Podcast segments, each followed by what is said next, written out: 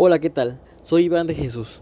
Curso el cuarto semestre de la licenciatura en Ciencias Empresariales en la Universidad de Papalopa. El día de hoy hablaremos del entorno de marketing y todo lo que éste abarca.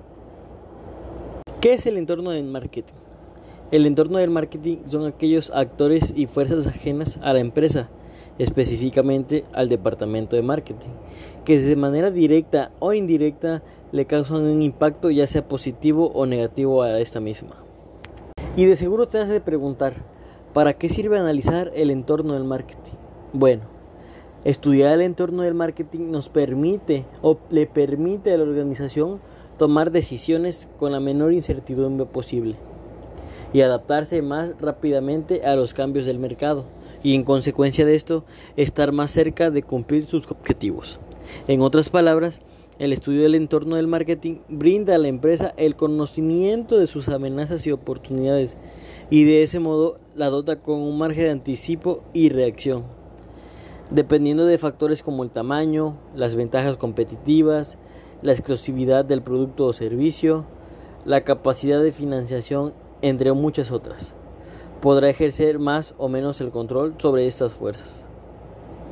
¿Cómo se compone el entorno del marketing? Bueno, el entorno del marketing se compone de dos dimensiones, como pueden ser el microentorno y el macroentorno. Primero vámonos con el microentorno.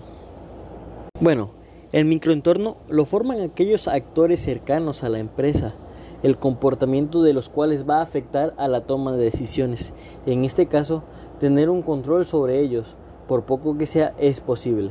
A su vez, el microentorno se clasifica en interno y externo. ¿Quiénes son estos actores? Microentorno interno. Sus acciones afectarán a la estrategia de marketing de manera directa e inmediata, como es la compañía. El microentorno externo. Sus acciones afectarán a la estrategia de marketing de, nueva, de manera indirecta, como pueden ser proveedores, intermediarios, clientes, competidores y el mismo público. Por otra parte tenemos el microentorno.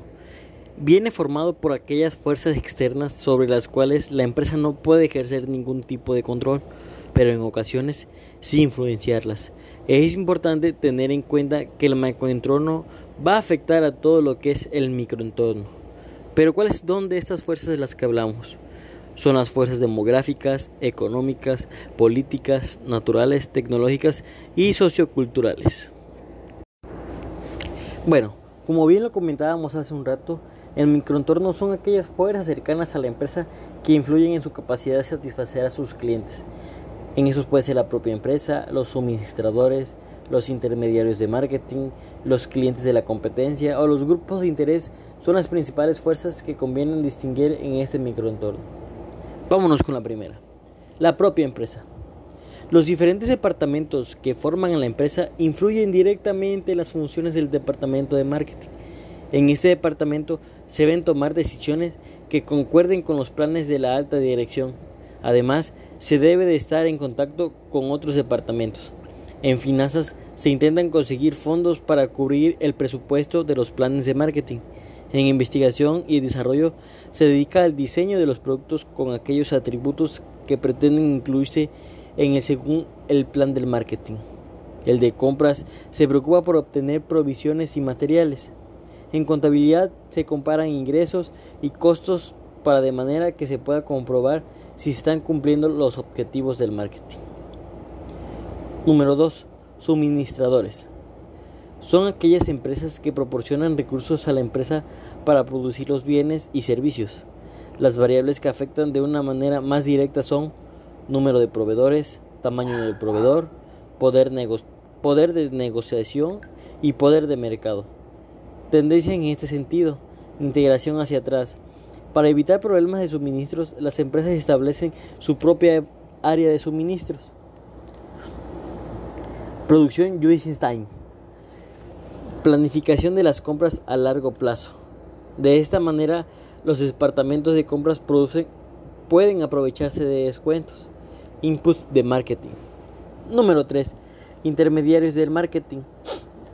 Empresas que ayudan a la promoción, distribución y venta de los bienes y servicios de la organización hacia un público objetivo. Hay que estudiar el número, el tamaño, poder del mercado, condiciones de negociación y las tendencias. Luchas contra el fabricante distribuidor. El fabricante deja de tener la relevancia de la que gozaba en la pasada para pasar a ser distribuidor en el que pone las condiciones. Marcas líder, retadora y del distribuidor. Clientes. Se debe realizar un estudio de las oportunidades y amenazas de los diferentes mercados de clientes a los que se dirige la empresa. Cada uno de ellos tendrá una característica especial que exigirán con cuidado análisis al vendedor. 5. Competencia. Estudio de las oportunidades y amenazas derivadas de aquellas empresas que desde un punto de vista amplio compiten con los bienes y servicios de nuestra empresa. Hay que estudiar variables como la competencia actual y potencial, estrategias pasadas y actuales, barreras de entrada al sector y productos sustitutivos de los nuestros. 6. Grupo de interés. Se trata de cualquier colectivo que tenga o pueda tener un impacto sobre la capacidad de la empresa para poder desarrollar y alcanzar sus objetivos de marketing. Pueden ser grupos financieros, medios de masas, instituciones públicas o acciones populares. Pueden ser de interés general o de interno. El Departamento de Relaciones Públicas es aquel que se encarga de mantener el contacto con estos grupos. Macroentorno del marketing. La empresa y sus proveedores, distribuidores, clientes competidores y públicos interactúan en un amplio macroentorno, conformado por fuerzas que suponen oportunidades y amenazas para la empresa. Dentro del macroentorno se distinguen seis fuerzas principales. La primera de ellas es ambiente demográfico. La demografía es el estudio de las poblaciones humanas en cuanto a dimensiones, densidad, ubicación, raza, sexo, edad, ocupación y otras muchas variables. El ambiente demográfico que afecta a la empresa es muy importante en el marketing, puesto que involucra a las personas a las cuales constituyen los mercados. Por tanto, en la variable demográfica del macroentorno podemos estudiar diferentes aspectos como por ejemplo cambios en la estructura de edad de la población, cambios en la familia, cambios geográficos en la población, crecimiento en la población mundial,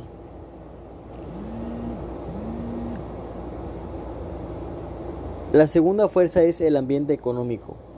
El ambiente económico está constituido por factores que influyen en el poder de compra y los patrones de gasto de los consumidores.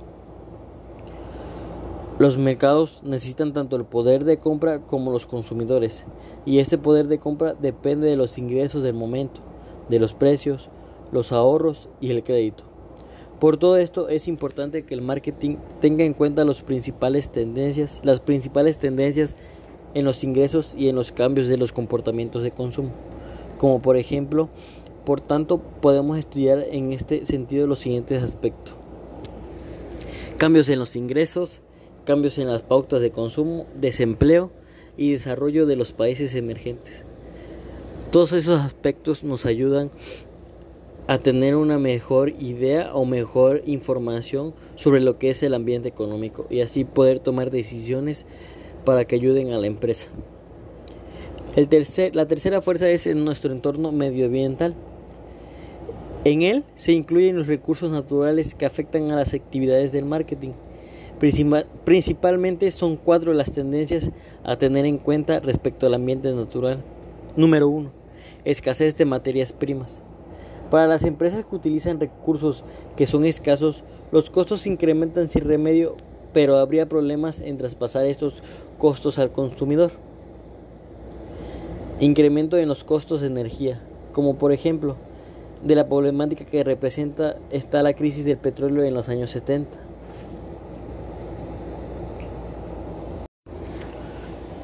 Tres, Incremento en los niveles de contaminación. Es una situación que trasciende la opinión pública que se siente preocupada por lo que puede suponer una oportunidad para las empresas y vigilantes. 4. Intervención del gobierno en la administración de los recursos naturales. Las empresas pueden verse afectadas por medidas gubernamentales y grupos de presión que, que reglamenten la autorización o la utilización de estos recursos naturales. Cuarta fuerza, la cuarta fuerza es el ambiente tecnológico. El ambiente tecnológico está formado por fuerzas que influyen en las nuevas tecnologías y dan lugar a nuevos productos y oportunidades de mercado. Las tecnologías son elementos de cambio que pueden suponer tanto en el éxito como en el fracaso de una empresa, por el simple hecho de que las tecnologías nuevas desplazan a las viejas. Por ello las empresas deben estar pendientes de las nuevas tendencias principalmente de cambios tecnológicos más rápidos, en el cual nos dice la que las empresas no se mantengan al día en cuanto a los cambios tecnológicos. Pronto verán que sus productos quedan desfadados y dejarán de pasar nuevos productos y oportunidades de mercado. En esta parte eh, si hay que tener bastante cuidado o estar siempre pendiente, no dejarlo pasar, porque como bien nos dice aquí, ¿no? Eh, las empresas se tienen que mantener al día y si una empresa no lo hace, eh, sus productos se quedan atrás y esto los conlleva a no tener ventas y pues obviamente no sería un este sería algo negativo para la empresa. Oportunidades ilimitadas. La única traba es que los nuevos productos que surjan de las tecnologías ahora en desarrollo deberán ser prácticos y no demasiados costosos presupuestos elevados para la investigación y el desarrollo. Este hecho provoca que las empresas se interesen más por resolver problemas científicos que por inventar nuevos productos vendibles. Por ello, se están integrando cada vez más las funciones del marketing dentro del área de investigación y desarrollo. Pues esto sí es algo preocupante, ¿no? Porque nos dice que pues que hay un poco más de presupuestos para el área de lo que es investigación y este y desarrollo en vez de eh, en el área para poder inventar productos nuevos no para que sea una nueva sensación. Mayor cantidad de reglamentos. Ante la creciente complejidad de los productos el público precisa saber si son seguros con lo cual se suelen establecer controles sanitarios y de seguridad sobre los productos a fin de que no se entrañe peligro hacia el consumidor. Esto obliga a las empresas a adaptarse a los reglamentos de control de ese tipo que se imponen hasta la hora de lanzar el producto al mercado. Bueno, como bien hemos visto, ¿no? Una de las principales reglas eh, más comunes que hoy hay en la actualidad, pues son los sellos, ¿no? Que hay ahorita en, pues casi en todos los productos, ¿no? Son sellos que por parte de la, ahora sí que de salubridad, o de sí por esos medios tienen son obligatorios no para eh, informarle al consumidor de lo que realmente está comprando y así no engañarlos no nuestra quinta fuerza es el ambiente político legal. Las decisiones en el ámbito del marketing tienen mucho de influencia por parte del estrato político y las decisiones que se toman en él. El entorno político está formado por las leyes las agencias gubernamentales y los grupos de presión que influyen en los individuos y organizaciones de una sociedad determinada. Dentro de este ambiente político cabe destacar las siguientes fuerzas que influyen en el entorno de la empresa. Legislación para las empresas. Estas leyes suelen ser de diversas características, de protección a las empresas unas de otras. Se le llama leyes de competencia desleal, de protección los consumidores de las prácticas comerciales desleales o con el objetivo de proteger a los intereses de la sociedad en contra del comportamiento comercial sin restricciones. Estas leyes siguen desarrollándose, con lo cual las empresas deberán ser atentas a este desarrollo con el fin de acoplar sus programas de marketing a las legislaciones actuales y venideras desregulación y menor intervención del Estado, desarrollo legislativo de la Unión Europea.